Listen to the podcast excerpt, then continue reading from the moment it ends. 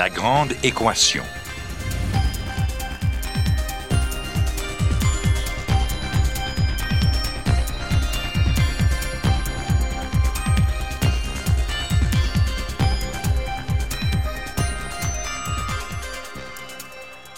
Ici Normand Mousseau, bienvenue à La Grande Équation.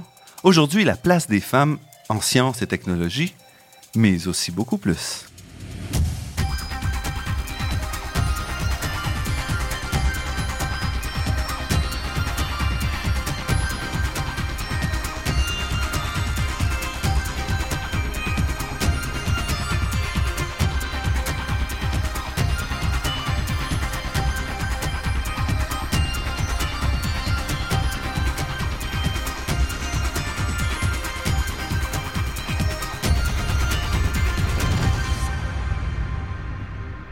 Malgré la forte présence des femmes sur le marché du travail et sur les bancs d'université, celles-ci sont toujours très minoritaires dans le domaine de la science et de la technologie, comme étudiantes, mais encore plus comme chercheuses.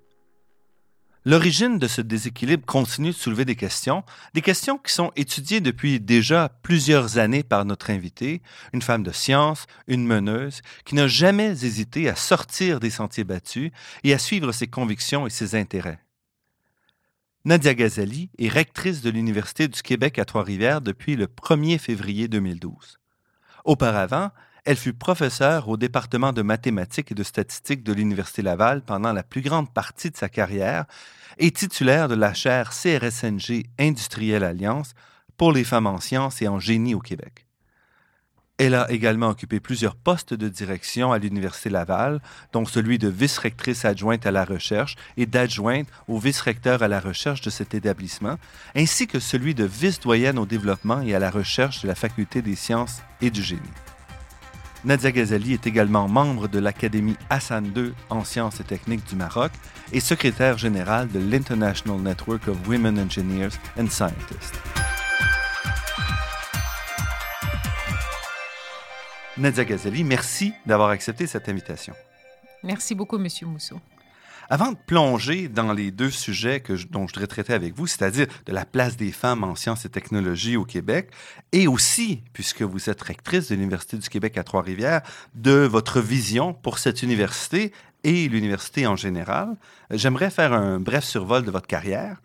Euh, qu'est-ce qui vous a décidé à devenir mathématicienne? Ah, c'est, vraiment euh, mon modèle, c'est mon frère. Euh, moi, je suis euh, issue d'une famille de neuf enfants. Je suis la huitième. Je suis la petite dernière des quatre filles et je suis et j'ai cinq frères. Et donc, mon, le numéro 2, hein, je vais les nommer comme ça. dans mes cinq frères, il y a un numéro 1 et un numéro 2. Et le numéro 2 m'a toujours beaucoup inspiré. Surtout, il m'a beaucoup, beaucoup encouragé du fait que c'était mon tuteur, puisque mon père est décédé quand j'avais 5 ans. Donc, moi, mon père, c'était mon frère euh, numéro 2. Et, et lui, euh, c'était euh, tout à fait normal pour lui. Là, quand on avait des invités ou quand il me posait comme ça la question Nadia, 2 à la puissance 3. Et moi, j'étais toute fière. J'avais quoi 9 ans, 8 ans, 9 ans, 10 ans. Et donc, c'était pour moi un jeu. Et donc, pour moi, c'est les mathématiques, c'était vraiment c'est pour moi c'était c'est comme les jeunes maintenant jouent à la PlayStation et tout ça moi c'était euh, vraiment, j'en mangeais de ça. Donc, c'était une fierté pour euh, mon frère, mais c'est surtout une fierté pour moi, la petite dernière qui voyait son frère comme modèle et qui voulait absolument ressembler à son frère.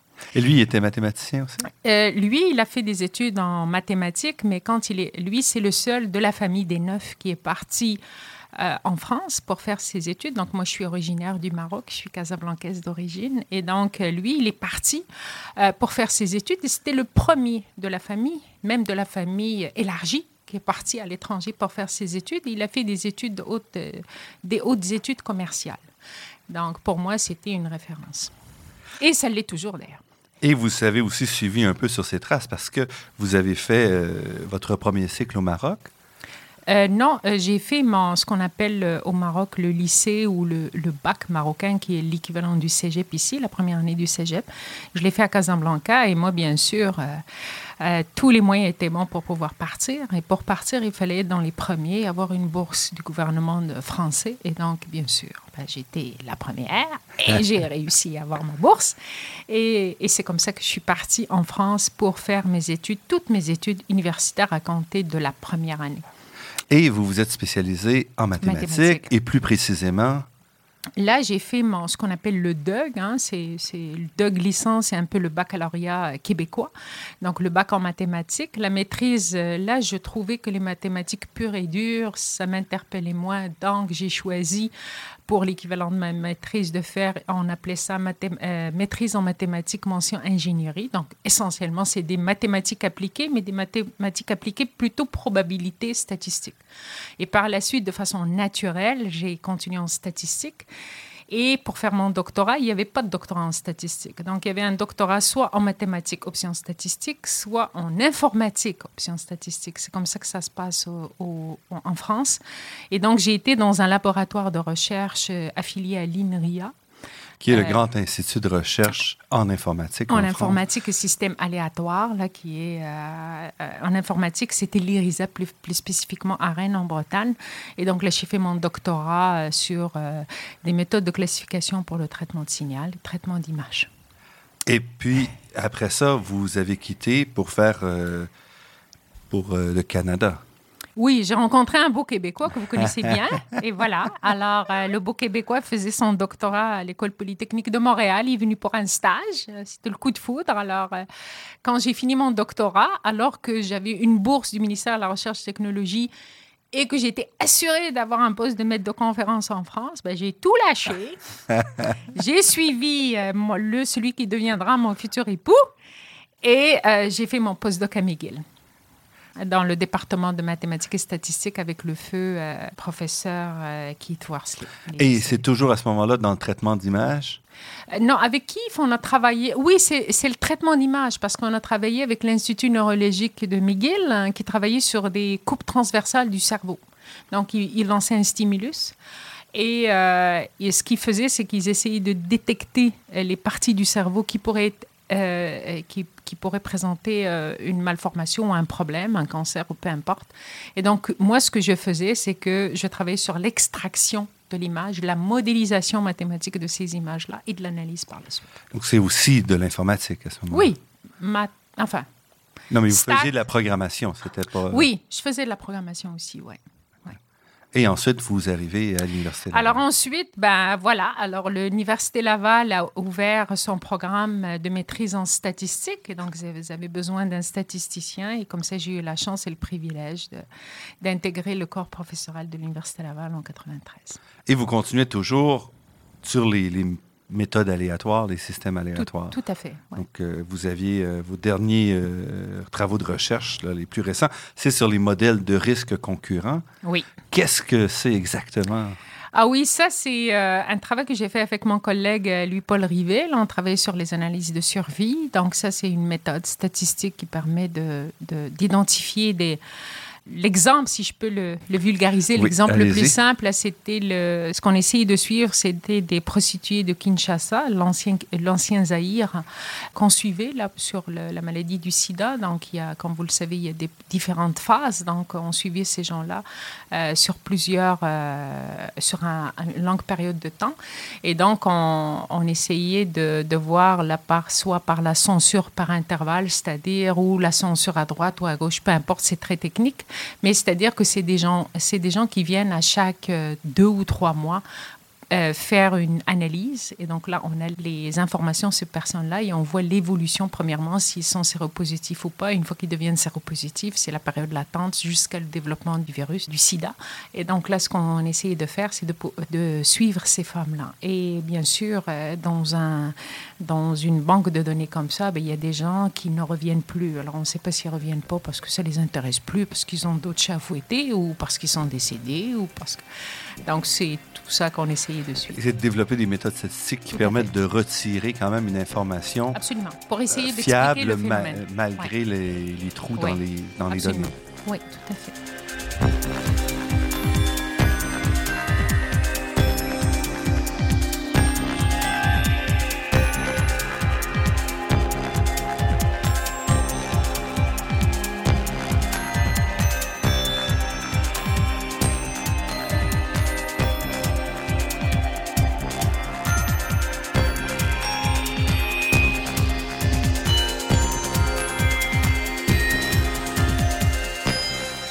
Normand Mousseau, vous êtes à La Grande Équation et nous sommes en compagnie de Nadia Ghazali, qui est entre autres rectrice de l'Université du Québec à Trois-Rivières. Au-delà de votre carrière mathématique comme telle, vous avez aussi bifurqué ou développé une autre branche de recherche qui s'intéresse vraiment à la question de la place des femmes en sciences et en technologie, à la fois au Québec et dans le reste du monde. Pourquoi cet intérêt? Euh, l'intérêt vient de l'enfance. Euh, c'est drôle à dire, mais j'ai eu beaucoup. Euh, je ne l'ai pas réalisé au départ, je l'ai réalisé après coup. Et même, je, je vais vous, vous avouer que je l'ai réalisé une fois que je suis devenue maman et quand ma mère été décédée. pour la simple raison que au Maroc, c'est sûr que les filles, euh, comme les garçons, maintenant que l'école est obligatoire et que, euh, que les, tout le monde fréquente euh, l'école et l'université, il y a autant de garçons que de filles en sciences et génie. Ce n'est pas un problème au Maroc, par exemple. Si je prends le Maroc, parce que c'est de là où je viens. Là, vous parlez à quel niveau? Que ce soit au niveau primaire, secondaire ou universitaire. Donc, si vous allez dans les écoles d'ingénieurs, vous allez trouver autant de garçons que de filles. Ce n'est pas un problème problème, le problème, c'est pas un problème de sexe, c'est un problème plutôt de une fois que j'obtiens mon diplôme de génie euh, physique, je fais référence à votre euh, spécialité, euh, ben, même à compétence égale, même avec un, bulletin ou un diplôme ou une note équivalente à mon collègue qui est masculin, ben, c'est pas sûr que j'ai les mêmes chances d'avoir un boulot et que le, travail que je vais faire soit aussi euh, bien rémunéré. Donc, la problématique, elle est différente, mais j'y reviendrai plus tard. Mais moi, ce qui m'a, euh, ce qui m'a toujours interpellée, c'est ma mère. Ma mère était analphabète, savait ni lire ni, écrire. Mon père avait un doctorat en théologie. Vous voyez un peu la différence. Et mon père, c'était un, un imam à la mosquée, c'était un homme de religion, mais très, très, très, très tolérant et qui voulait aussi bien ses filles que ses garçons aillent à l'école. Sauf que dans le temps, l'école n'était pas obligatoire, premièrement. Et deuxièmement, les filles ne la fréquentaient pas. Ça, je parle de ma sœur aînée, parce que moi, c'était plus facile pour moi. Et ma mère, euh, quand mon père est décédé, qui lui a laissé euh, huit enfants à charge, parce qu'il y avait juste ma sœur aînée qui était mariée, ben, elle a trouvé ça difficile.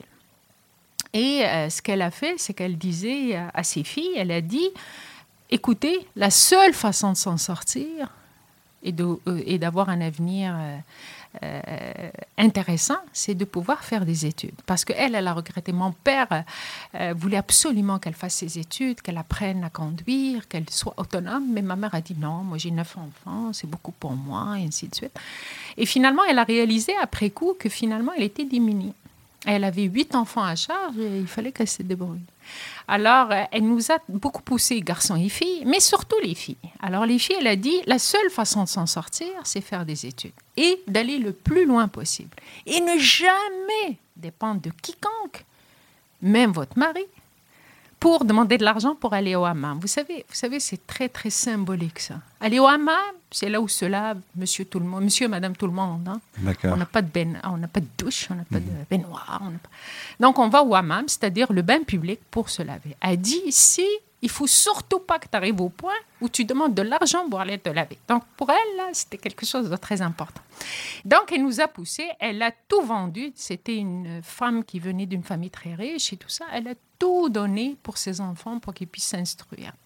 Et donc, elle qui n'avait aucun diplôme, qui savait ni lire ni écrire, euh, qui voit sa petite dernière avoir l'équivalent du cégep ici et partir en France. Vous voyez, c'est vraiment, c'est vraiment une, une, une, différence majeure. Enfin, c'est un autre monde. Alors, et quand elle est partie, elle m'a dit, ma fille, c'est par l'éducation que tu peux changer les... Parce que moi, j'étais bien sûr une révoltée, je voulais changer le monde, que trouver que c'est trop traditionnel, que les femmes sont sous-estimées, patati, patata.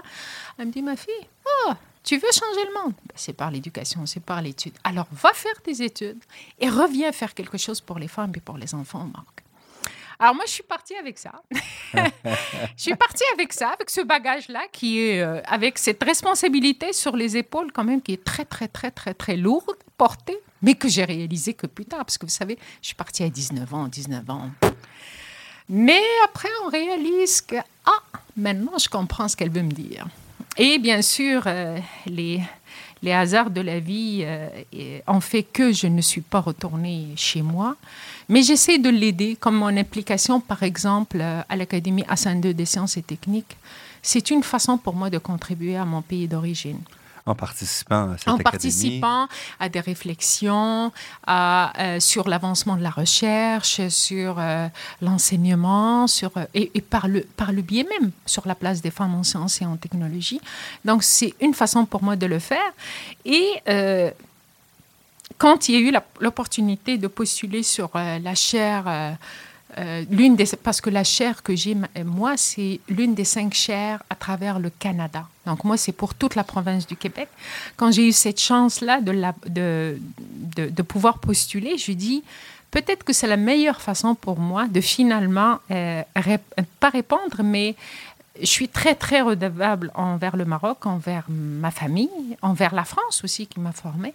Et j'ai dit, j'ai promis à ma mère de faire quelque chose, donc c'est peut-être par là que je peux le faire. Et donc, je me suis impliquée euh, de façon très, euh, je dirais, naturelle, mais aussi, euh, j'ai pas besoin qu'on me convainc. Euh, je suis pas... Mais cette chaire, vous l'avez eue en 2005, Oui, non, en 2000, fin 2006. 2006, mais ça faisait quand même déjà euh, plusieurs années que vous vous intéressiez à la question. Ah oui, ah oui, Euh, absolument. Parce que vous étiez au, au conseil déjà euh, pour les femmes à l'Université Laval. euh, Oui, oui, j'étais sur euh, le comité de la condition féminine. Je me suis toujours beaucoup, beaucoup, beaucoup impliquée dans tout ce qui est... euh, euh, pour moi, c'était très, très important la démystification des sciences. Et donc, ce que fait mon collègue euh, Jean-Marie Deconninck sur la démystification des mathématiques, c'est, vrai que les matheux, on est perçus comme des gens débolés, des gens qu'on ne peut pas atteindre, que nous sommes des gens hors du commun. C'est pas vrai. Moi, je dis, euh, euh, c'est vrai qu'on aime. Moi, je- j'envie quelqu'un qui est un virtuose en musique. J'envie. Moi, je suis très, très touchée par la diva ou par la voix. Euh, mais je dis, je- ça, c'est inné, ça, on l'a, on l'a pas. Moi, les maths, on- comme en physique, hein, on travaille, on y arrive. la voix, si on l'a pas au départ, euh, on va avoir un peu de difficulté. on peut la travailler, mais il faut quand même avoir déjà, une base. Il faut ça. une base. Il Ah faut oui. une base. Alors, euh, c'est ça. Donc, euh, euh, moi, je me suis beaucoup, beaucoup impliquée. Donc, j'étais au, au comité de la condition féminine. Je me suis très impliquée dans, au sein de mon département au niveau de recrutement, où bien sûr, je, je m'occupais de le recrutement en statistique, mais j'avais une attention particulière envers les filles. Essayé de les intégrer. Je- J'ai essayé de faire ma part.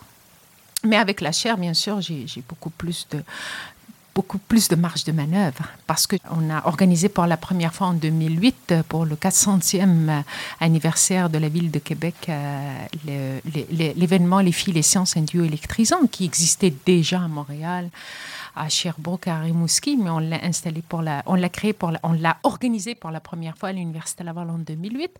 Donc, ça concerne les filles 14-15 ans, secondaire 2, secondaire 3. Et donc, pour démystifier, pour, euh, pour essayer qu'elles touchent à la, euh, faire des expériences elles-mêmes, toucher au matériel, euh, un peu plus parler des professions.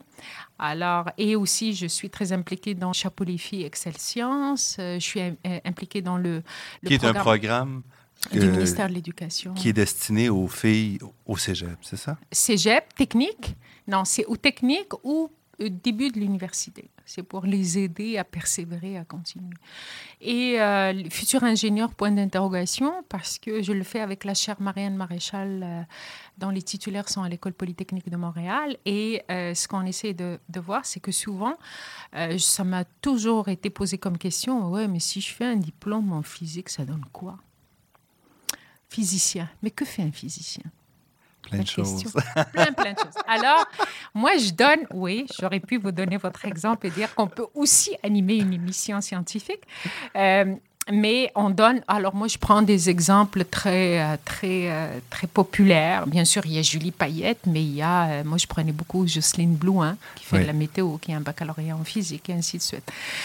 Et donc, on essayait de donner des, exemples. Premièrement, dire ça ne mène pas à un- une profession en particulier, mais ça mène à un éventail de, professions. Et deuxièmement, leur dire que euh, ça donne quelque chose, parce que c'est très abstrait pour les jeunes. Et alors là, avec un diplôme en génie électrique, est-ce qu'on est électricien? Donc, non, mais c'est vrai. J'ai eu ces questions-là. Donc, avec euh, futur ingénieur, avec euh, euh, Marianne Maréchal, ce qu'on fait, c'est qu'on a une collaboration avec, euh, avec les professeurs euh, dans les cégeps de la région. Elle, elle s'occupe, chère Marianne Maréchal, s'occupe de Montréal et de sa région. Moi, je m'occupe de Québec et sa région. Donc, j'ai sept cégeps. Et donc, on met en contact des filles sur une base bénévole avec des mentors éventuels. Donc, ça peut être dans le milieu universitaire, dans le milieu public, parapublic, dans le privé. Elles vont passer soit une demi-journée, soit une journée complète avec quelqu'un pour leur dire, bon, moi j'ai fait tel diplôme, j'ai un doctorat en physique, et voici ce que je fais. Ou j'ai un baccalauréat en chimie, et voici ce que je fais. Et donc elles passent elles voient du concret. Parce qu'elles sont encore, c'est surtout en première année de cégep, elles savent pas trop. C'est quoi la différence entre physique et génie physique? Pourquoi je choisirais d'aller en chimie ou génie chimique? Pas évident, hein? Donc, on essaie d'aider ces filles-là pour euh, espérer qu'elles vont aimer ça et qu'elles vont euh, choisir une branche en, en sciences. Ben, là, le programme, c'est surtout pour le génie parce que c'est là où le bas blesse, c'est là où il y a le, taux le plus faible de femmes en génie. Donc, on essaie de les aider pour, euh, pour démystifier tout ça et d'avoir un choix éclairé.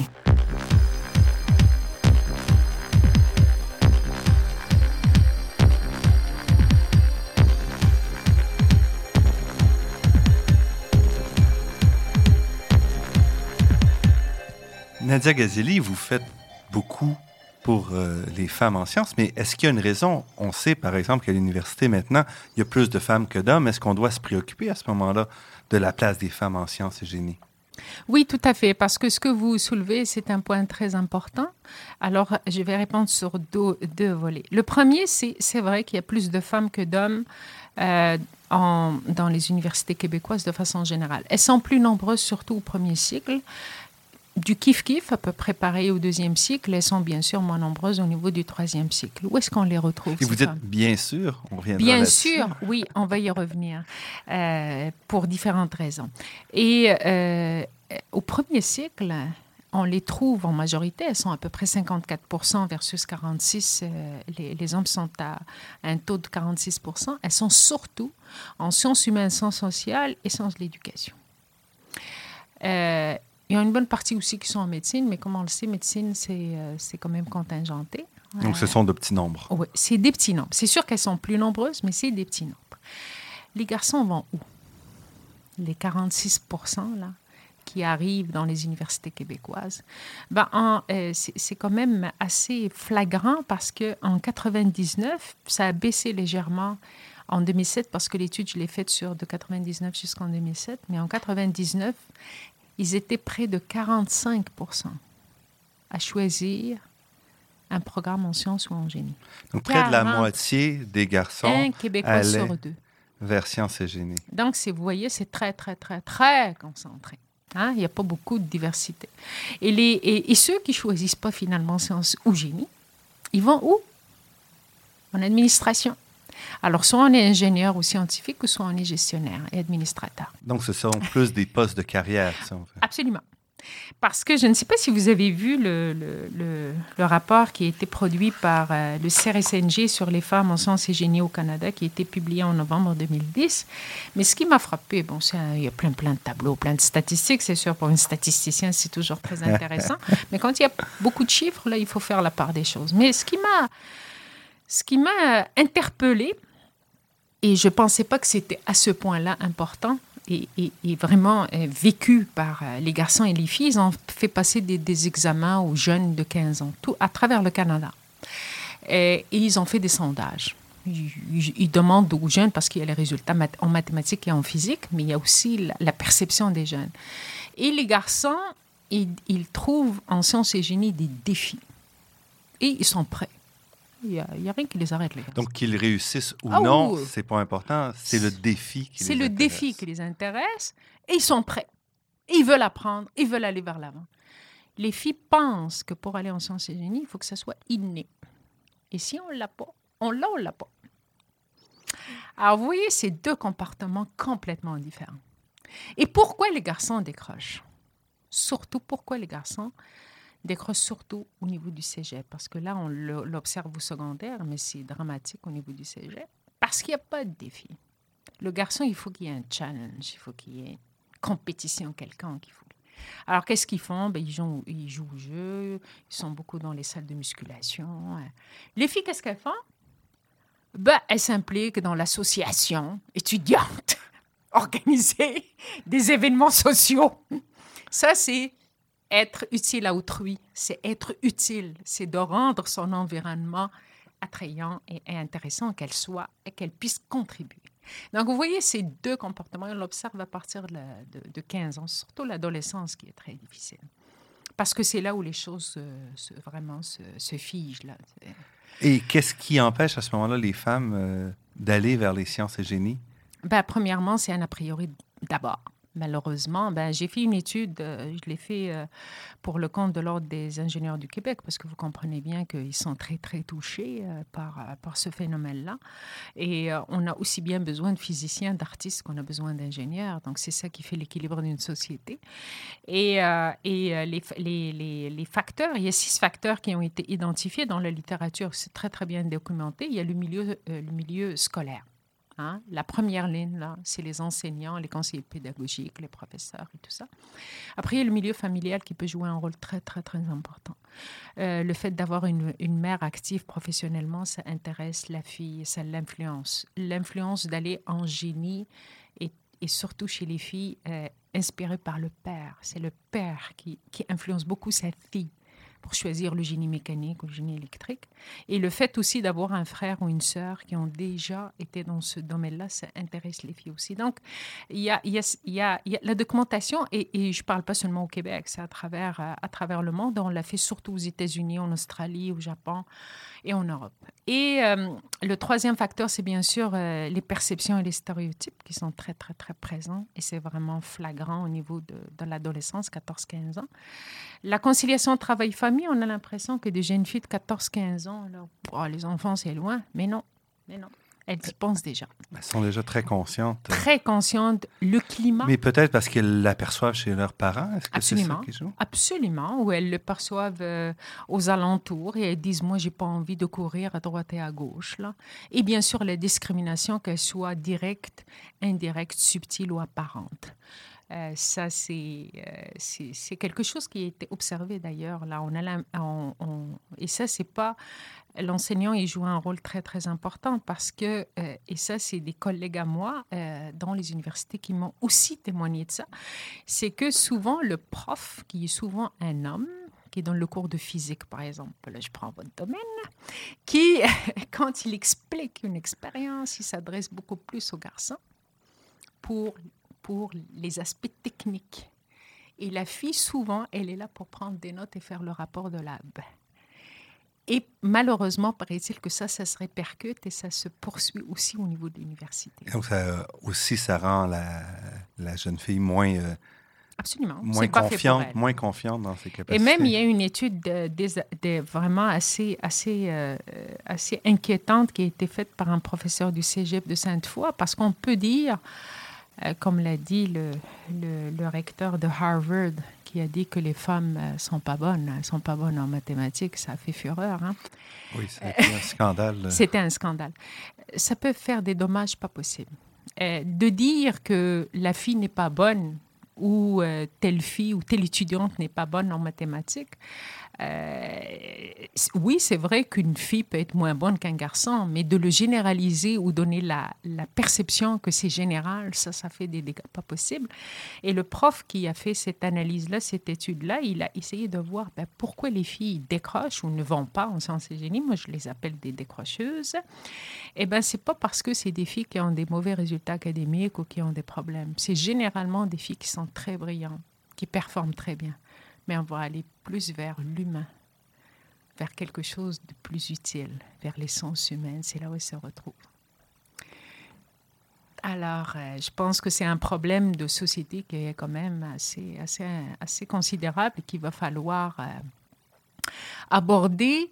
Euh, pas, il n'est pas simple. Il est multi-échelle, multifacteur. Et les facteurs sont interreliés ou intercorrélés. Donc là, il faut trouver la bonne façon. Est-ce que aussi, parce qu'on est dans une société riche, une société où on a tout ou presque, est-ce que c'est ça qui fait que on n'a plus besoin de se battre aussi. Là? C'est aussi, ça peut être une, une, une, des pistes sur lesquelles on peut, on peut travailler. C'est certainement des choses sur lesquelles euh, il, faut, il faut avancer. Oui, oui, absolument.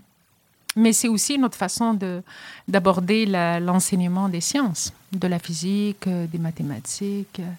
Je pense qu'il faut euh, que, que, le, que, le, que le gendre ou que la différenciation, ou qu'on prenne en considération le fait que, que peut-être c'est pas perçu ou c'est pas compris de la même façon entre garçons et filles, peut-être pourrait être vu, pourrait être pris en considération par l'enseignant ou l'enseignante. Et ça, et ça je pense pas que ce soit, ça soit enseigné euh, pour la formation des maîtres ou la formation des professeurs, je pense pas. Donc c'est pas encore tout à fait intégré dans les, les modes d'apprentissage.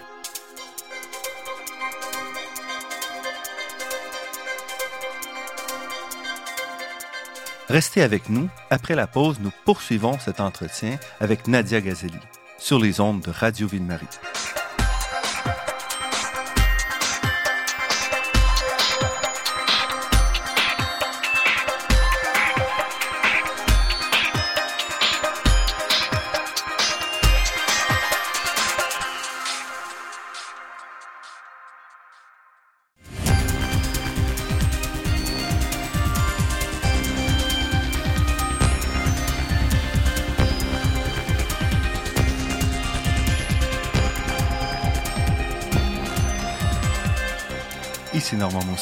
Vous êtes à La Grande Équation sur les ondes de Radio Ville-Marie et nous sommes en compagnie de Nadia Ghazali, rectrice de l'Université du Québec à Trois-Rivières et aussi détentrice de la chaire euh, CRSNG Industrielle Alliance pour les femmes en sciences et génie au Québec.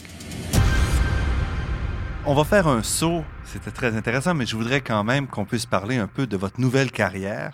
Vous êtes rectrice de l'Université du Québec à Trois-Rivières depuis le 1er février. Votre nomination, et c'est pas toujours le cas dans le milieu universitaire, a été en fait très bien accueillie à la fois par les associations étudiantes et par les syndicats. Donc, vous avez été bien reçu à l'Université du Québec à Trois-Rivières. Ah, tout à fait. C'est un privilège. Vraiment, c'est un privilège euh, non seulement d'être euh, choisi, d'être nommé à la tête de cette, euh, de cette université, mais aussi par l'accueil qu'on m'accorde. Alors, c'est vraiment, ça fait chaud au cœur, mais d'un autre côté, euh, ça, ça met beaucoup, beaucoup de poids sur les épaules parce que les attentes sont très, très grandes. Donc, parlez-nous un peu de l'Université du Québec à Trois-Rivières. Alors, c'est une université, comme je dis, de taille humaine, dans le sens où tout le monde connaît tout le monde. C'est une université qui se, qui se trouve euh, dans la région des deux régions, la Mauricie et le centre du Québec une, euh, une université qui, à l'automne 2011, comptait 12 550 étudiants, dont 85% sont du premier cycle et le reste deuxième et troisième cycle, et à peu près 10 d'étudiants étrangers, internationaux, qui a certaines niches des programmes uniques qui ne se donnent qu'à Trois-Rivières. Exemple, la chiropratique et le programme de sage-femme ne se donne qu'à Trois-Rivières.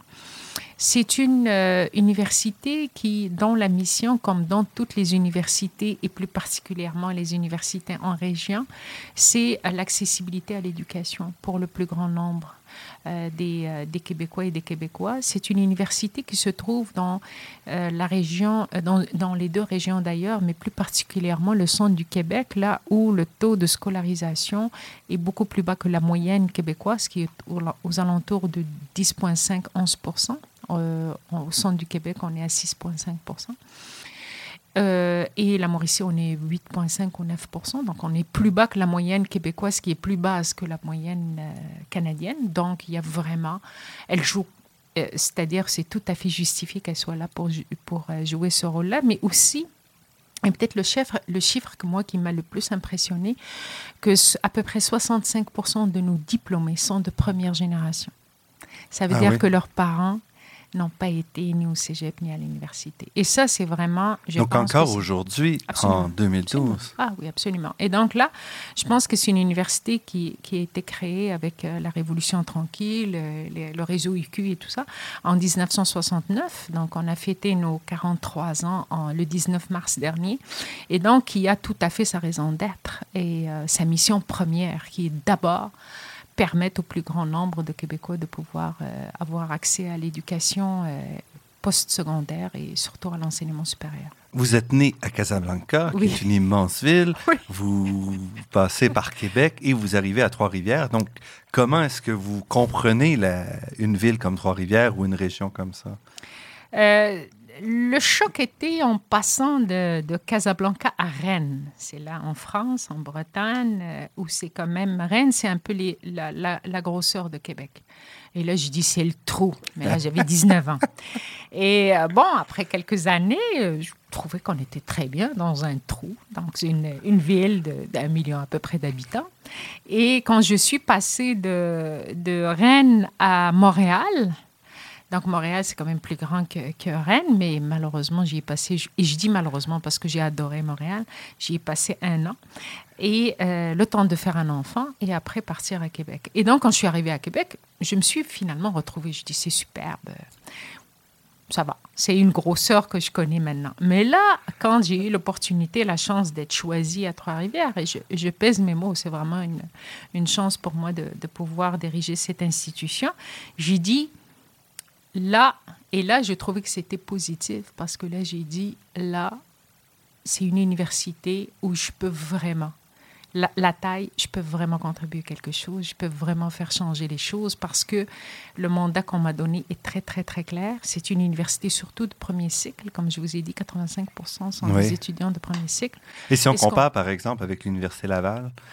Ah, si on compare l'Université Laval, c'est à peu près 45 000 étudiants. Non, mais en termes de proportion, par exemple. Ah oui, de proportion, par exemple, euh, la, proportion, si mes souvenirs sont bons, c'est peut-être 70% 30% 85% c'est beaucoup.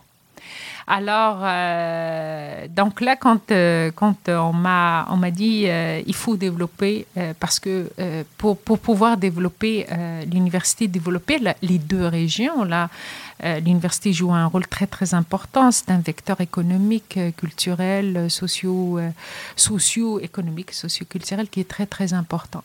Et c'est un vecteur de développement qui est très très important. Le recteur de l'université du Québec à Trois-Rivières, c'est quelqu'un, une personnalité importante.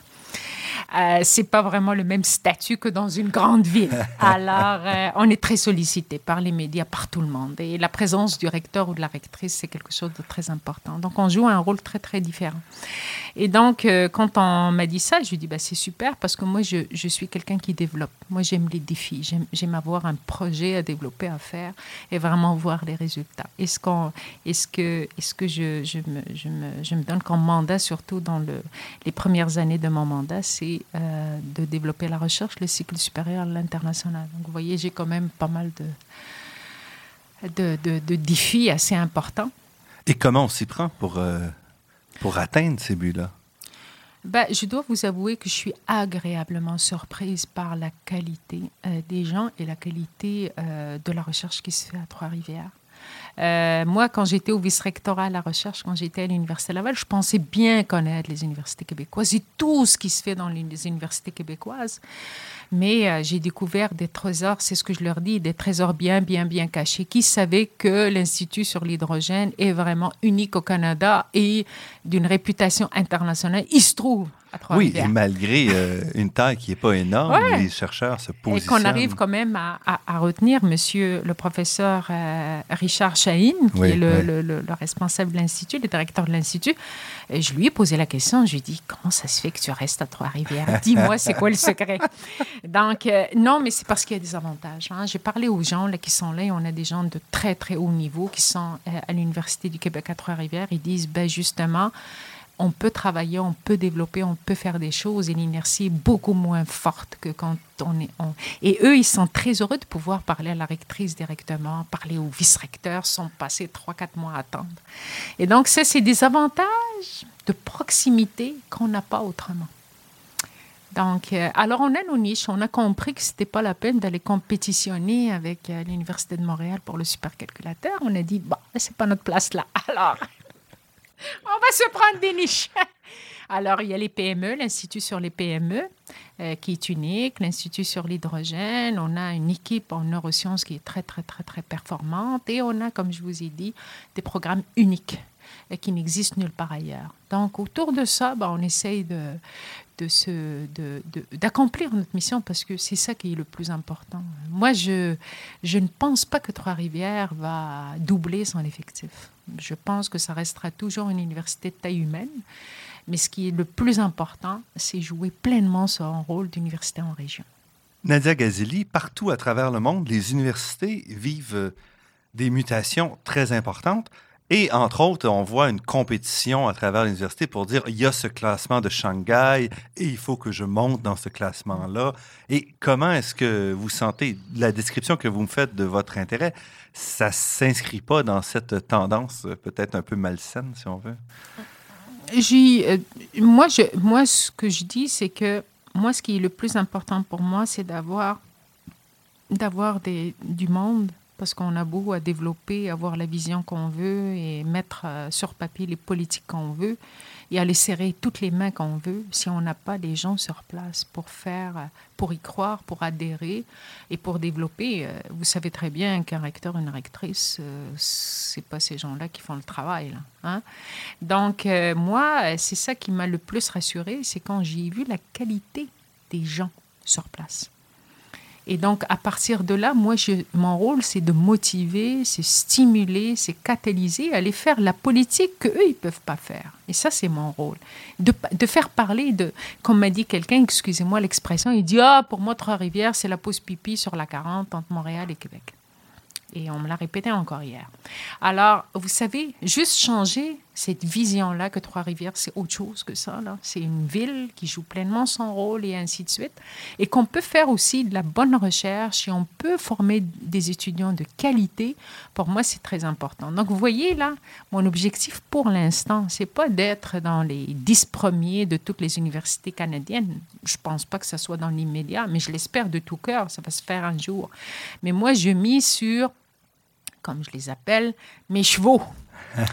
et mes chevaux, et là, c'est ce que je dis, on n'est pas performant dans tout, on n'est pas bon dans tout. Mais on a des pôles d'excellence. Il y en a qui sont bien établis, il y en a qui sont émergents, comme tout ce qui est biomédical chez nous, là, parce qu'on a plusieurs, on n'a pas la faculté de médecine, on travaille en collaboration avec l'Université de Montréal, qui a son, son pavillon en Mauricie. On travaille avec eux de façon très étroite. D'ailleurs, j'ai rencontré le vice-recteur Lalonde hier et ça se passe très, très bien. On fait la pré-med, on fait les premières années. Après, les étudiants partent à, l'Université de Montréal pour finir leur programme. Mais vous vous rendez compte, juste le fait de commencer la première année ou les deux premières années à Trois-Rivières, on a à l'heure actuelle, parce que ça a commencé en 2004, on a 70% des retentions des finissants, des médecins qui veulent aller exercer en région. Je pense que le but est atteint. Je n'ai pas besoin d'être première dans la liste. Mais euh, je dis, la mission est accomplie. On a été, l'université, elle est là pourquoi? Elle est là aussi pour transférer les, les, connaissances, développer les connaissances, mais jouer son rôle de social. Et je pense que ça, c'est un très, très beau résultat. Alors, c'est ça. Donc, euh, est-ce que je suis bonne dans tout? Non. L'UQTR est meilleur dans tout? Non. On a énormément de choses encore à faire, mais petit à petit, on va y arriver. Et ce qui est très, très important, et ça, c'est euh, indéniable, c'est ressorti dans toutes les, les, les enquêtes auxquelles on a participé, c'est qu'on est reconnu par la qualité de la formation et la qualité des enseignants et la disponibilité. Alors, vous voyez, on ne peut pas gagner sur tous les plans. Et avec les changements, par exemple, au Conseil national de recherche euh, ah fédéral, qui, qui joue un peu contre les petites universités, euh, est-ce que vous, vous avez de l'espoir de réussir à développer votre recherche et développer les deux, troisième cycles? Parce qu'on a l'impression que ça devient plus difficile ces jours-ci. Oui, c'est très, très difficile. J'en ai rencontré des chercheurs qui ont perdu des, subventions. Vous savez, quand vous avez 15 000 ou 20 000 en mathématiques, c'est pas beaucoup, mais c'est la reconnaissance des pairs. 15 ou 20 000 dollars par année par comme subvention. Euh, comme subvention, c'est pas beaucoup, mais c'est une reconnaissance des pairs. C'est que les pairs, là, les gens, les connaisseurs disent, bah, vous êtes bon et vous pouvez continuer. Quand vous l'avez pas, cette reconnaissance, c'est pas une question de menton, c'est une question de reconnaissance par les pairs. C'est sûr que ça fait très mal, surtout pour les jeunes, surtout pour ceux qui commencent. Alors nous, ce qu'on a fait à l'Université du Québec et Trois-Rivières, et bien sûr on innove toujours, c'est qu'on a créé ce qu'on appelle les chaires de recherche de. Alors ces chaires-là sont de trois ans. C'est l'université qui finance ces chaires-là. Sur concours, bien sûr, on en donne trois par an. Et ça permet aux jeunes qui arrivent, le temps qu'il fasse sa subvention ou s'il a fait une demande et que ça n'a pas marché, ben ça lui laisse trois ans pour pouvoir aller chercher des subventions parce que ça, ça sert de levier pour aller chercher d'autres subventions. Oui, parce qu'il faut pouvoir faire la recherche pour aller chercher l'argent et sans argent, on ne peut pas faire la recherche. Voilà. Alors, on donne ce coup de pouce-là pour trois ans, mais après trois ans, s'il ne reçoit pas de subvention, rien du tout, ben là, on, donne la chair à d'autres, mais c'est ce qu'on appelle les chaires de recherche locutaires. Euh, moi, je dois vous avouer que je je travaille très, très, très fort au niveau politique. C'est-à-dire que je, je, je, sais que je suis tannante, là, mais Mme Fortier du CRSNJ, ben, j'arrête pas de lui dire il faut penser aux, universités en région, il faut penser aux choses qui. Euh, mais j'ai rencontré aussi le, président du CRSA. Je n'ai pas rencontré celui Qui est le Conseil de recherche en sciences humaines. Oui, euh, je l'ai rencontré aussi. Je lui ai parlé. Il est très, très conscient. Je n'ai pas rencontré les, le, le, président pour, euh, pour euh, le domaine de la santé, les IRSC. Mais ils sont tout à fait conscients et ils veulent nous aider. Mais vous comprenez qu'eux aussi, ils dépendent. Ce n'est pas leur volonté, leur politique à eux. Ils relèvent d'autres choses. Donc, c'est le ministère de l'Industrie dont relève la recherche qui, euh, qui, euh, qui, a pris cette, euh, cette directive-là. Et donc, je pense que tous les recteurs sont sensibilisés à ça. Et je pense que c'est une action commune qui doit se faire, non seulement au Québec, mais au Canada, parce que tout le monde en souffre, vous le savez très bien.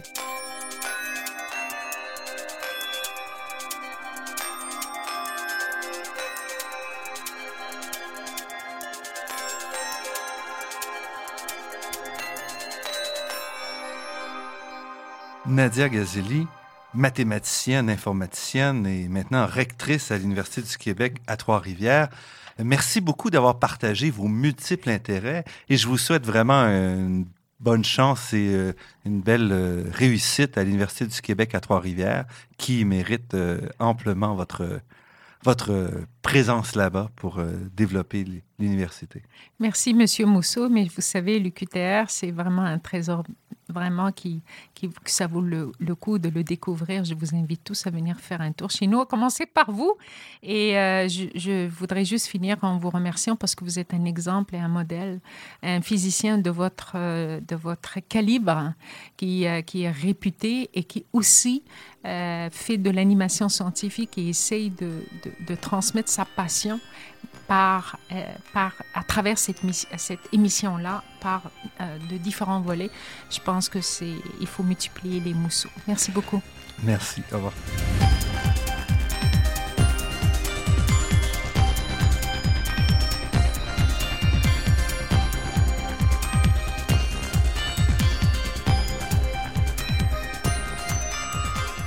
Je remercie Daniel Fortin à la technique et pour la création du thème musical. Marc-André Miron, site Internet, et Ginette Beaulieu, productrice déléguée. Je remercie aussi Athéna Énergie, fournisseur de gaz naturel et commanditaire officiel de la Grande Équation, pour son soutien à la promotion des sciences auprès du grand public. Je remercie également le Fonds de recherche du Québec et la Fondation familiale Trottier pour leur contribution à la production de cette émission, ainsi que la Fondation des chaires de recherche du Canada et l'Université de Montréal. Vous pourrez réentendre cette émission en vous rendant sur le site Internet de La Grande Équation. L'émission est également disponible sur la page Université de Montréal de iTunes U. Ici Normand Mousseau. Au nom de toute l'équipe, je vous dis à la semaine prochaine. D'ici là, restez à l'écoute de Radio Ville-Marie pour découvrir votre monde sous toutes ses facettes.